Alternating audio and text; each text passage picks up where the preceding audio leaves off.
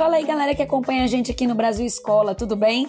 Eu sou a professora Natália Freitas, professora de História, e eu tô aqui hoje para anunciar mais um podcast no nosso canal. E hoje nós vamos falar sobre ele, o segundo imperador do Brasil, Dom Pedro II.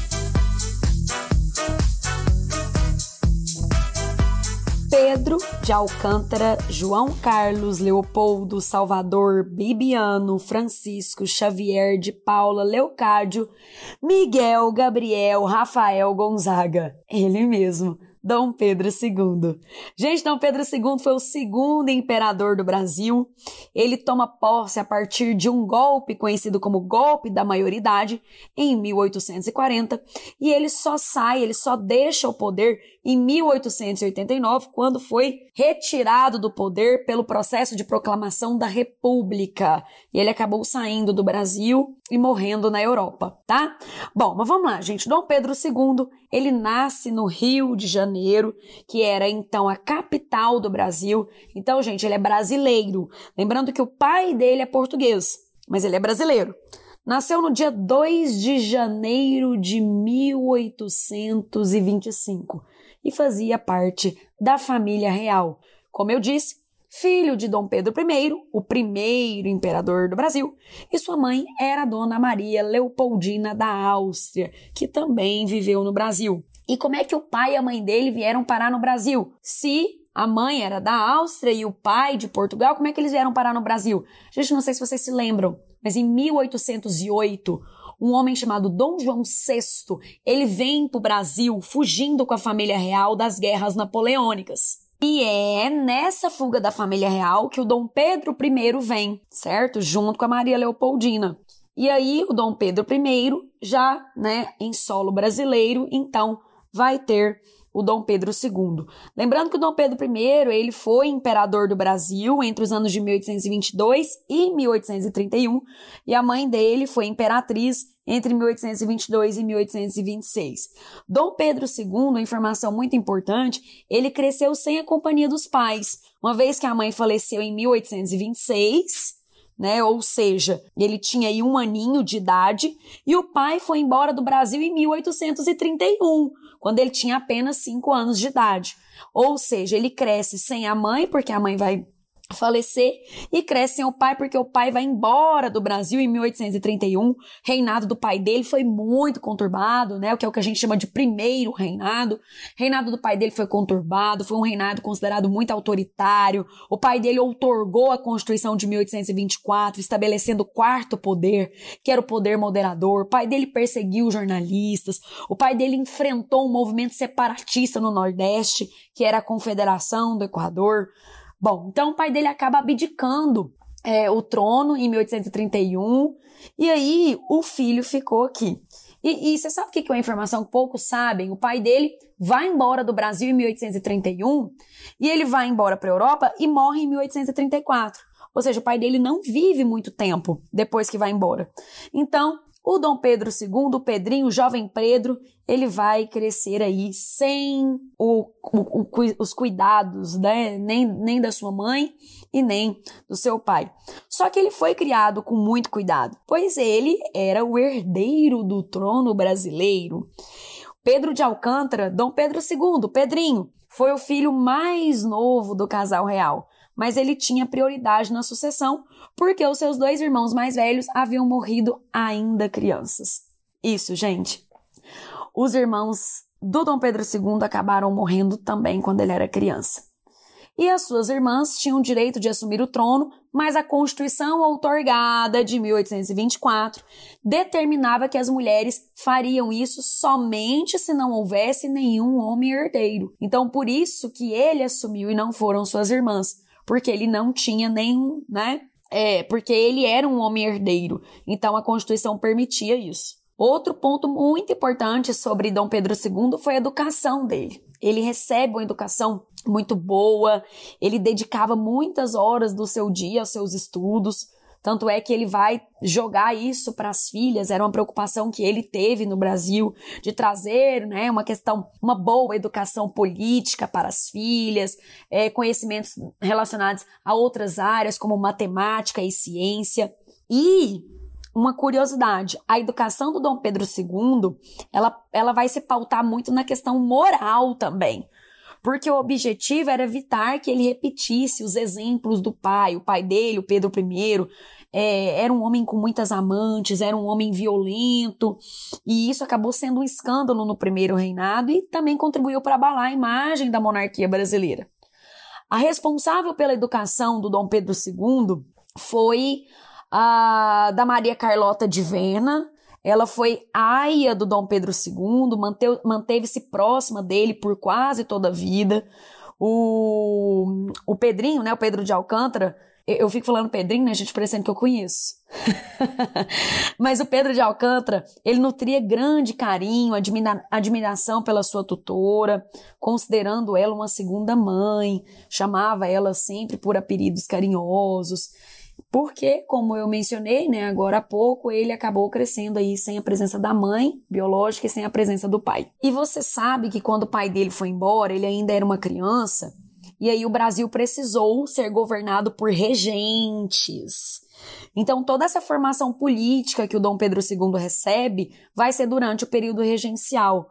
É, essa, o, o, gente, o período regencial, só para vocês terem assim um recorte, ele vai de 1831, quando o Dom Pedro I abdica, até 1840, quando o Dom Pedro II entra.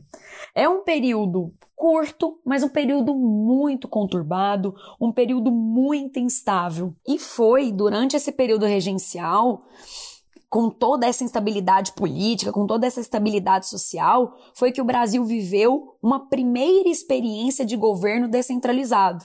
E essa descentralização, somada às disputas políticas locais e aos problemas sociais e econômicos, levou uma série de rebeliões nas províncias brasileiras. Vou dar um exemplo para vocês. Farroupilha, no Rio Grande do Sul, Cabanagem, no Grão-Pará, Sabinada, na Bahia, ba ba Balaiada, no Maranhão.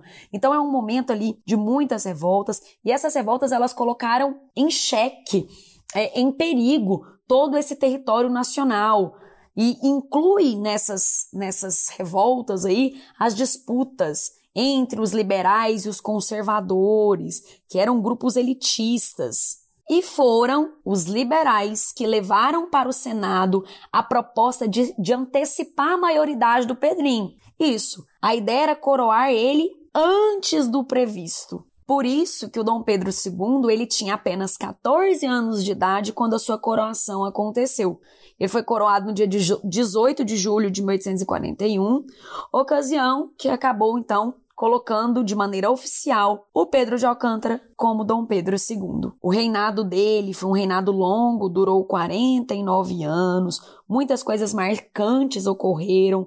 A gente pode destacar a proibição do tráfico negreiro com a lei Eusébio de Queiroz, a Guerra do Paraguai, na qual, o Brasil, é, na qual o Brasil se envolveu, a própria abolição da escravidão se deu durante o segundo reinado, o nosso primeiro surto industrial, conhecido como Era Mauá, também aconteceu no segundo reinado. Então, é um governo longo de grandes acontecimentos. Bom, mas vamos falar um pouco da vida pessoal do Dom Pedro II. É, um dos momentos mais malucos da vida do Dom Pedro II foi a questão do casamento. Assim que ele se torna imperador do Brasil, a questão do casamento dele passa a ser uma questão de Estado. Ele né, não tocava muito nesse assunto, ainda muito jovem, e aí alguns representantes da coroa do Brasil acabaram procurando uma princesa para se casar com o imperador. A questão não era muito fácil até porque a família real brasileira estava com a sua imagem prejudicada, principalmente depois do, do, fracasso do reinado do pai dele, do Dom Pedro I. Bom, mas aí conseguiram uh, um casamento para ele com uma princesa das duas Sicílias. Duas Sicílias fica na Itália. Na época, a Itália não existia enquanto uma nação unificada, porque o processo de unificação da Itália ele ocorre um pouquinho mais para frente pouca coisa. Bom, mas enfim. Aí vão escolher uma princesa para se casar com ele, que é a Teresa Cristina Maria. E aí um retrato dela foi enviado para o Dom Pedro II e ele aprovou a união. Muitos casamentos, pessoal, eram feitos assim. Quando estamos falando de monarquia, esses casamentos eram, na sua grande parte aí, negócios, era casamentos políticos. E o casamento do Dom Pedro II ele foi realizado por procuração na cidade de Nápoles, na Itália, em 1843. E a imperatriz só chegou ao país em setembro de 1843. Então o casamento foi em maio e ela chega aqui no Brasil em setembro. O casamento dos dois foi relativamente estável, tá? Porque eles permaneceram casados aí até mais ou menos 1889, até o falecimento da imperatriz. É, ele teve algumas amantes ao longo do seu casamento. Ele teve com ela quatro filhos: o Afonso, a Isabel, a Leopoldina e o Pedro Afonso. O Afonso e o Pedro Afonso, eles faleceram ainda na infância. E aí fica a Isabel e a Leopoldina. E apesar dessa relação relativamente estável, como eu falei, ele vai ter casos extraconjugais, assim como o pai dele teve. A diferença é que o Dom Pedro II ele conseguiu ser discreto em relação a isso, a essas amantes, a esses relacionamentos, mas fala-se muito na Condessa de Barral, que foi a aia das filhas dele, né, da, da Isabel e da Leopoldina. A Condessa de Barral diz que foi uma mulher que mexeu muito com Dom Pedro II. Existem várias cartas enviadas pelo próprio Dom Pedro II para a Condessa de Barral, que foi a tutora das filhas dele, que deixam a entender essa paixão louca que ele sentia por ela. Lá no início desse podcast, eu falei para vocês que um dos pontos mais marcantes do reinado do Dom Pedro II foi a Guerra do Paraguai. A Guerra do Paraguai ela começa em 1864 e vai até 1870. E a Guerra do Paraguai, eu costumo dizer que ela marca, ela é um divisor de águas no reinado dele. Porque a partir da Guerra do Paraguai começa a decadência da monarquia brasileira ela vai ser muito questionada, essa monarquia, pelas ideias republicanas que estavam circulando com mais força pelo território. Não é que foi só a partir da Guerra do Paraguai que a gente tem ideias republicanas circulando no Brasil. Não, essas ideias já existiam no Brasil desde o século XVIII. Mas elas vão começar a ganhar força. E a imagem do Dom Pedro II começa a se desgastar. É, então, a partir da década de 1880, acontece uma crise política na monarquia brasileira. Se a monarquia vai perdendo sua sustentação política, vai perdendo apoio de grandes grupos, principalmente dos militares, que tiveram contato com ideias republicanas durante a Guerra do Paraguai e também com ideias positivistas. Tanto é que no dia 15 de novembro de 1888 acontece um golpe de forte influência militar, de forte influência positivista, que deu origem à República Brasileira. É, esse golpe contou com a participação do Marechal Deodoro da Fonseca. É, a República foi proclamada e no dia 16 de novembro, ele, o Dom Pedro II foi informado de que ele deveria abandonar o Brasil em até 24 horas, e aí no dia 17 de novembro, Dom Pedro II e a sua família vão embarcar em direção a Portugal. Gente, o Dom Pedro II ele nunca mais retornou ao Brasil. Ele faleceu na França por conta de um agravamento de uma pneumonia em 1891. Interessante porque o pai dele ele é, teve, teve algo muito comum, né? O pai dele foi pouco tempo depois, ou depois que o pai dele saiu do Brasil, o pai dele faleceu e o Dom Pedro II também. A grande diferença é que o reinado do Dom Pedro II teve momentos de estabilidade. Já o do pai dele foi um reinado muito conturbado e bem curto, se comparado ao do Dom Pedro II. Bom, pessoal, essas são as principais características do Pedro de Alcântara, Dom Pedro II ou Pedrinho. Espero que vocês tenham gostado desse podcast e a gente se encontra no nosso próximo episódio. Tchau, tchau!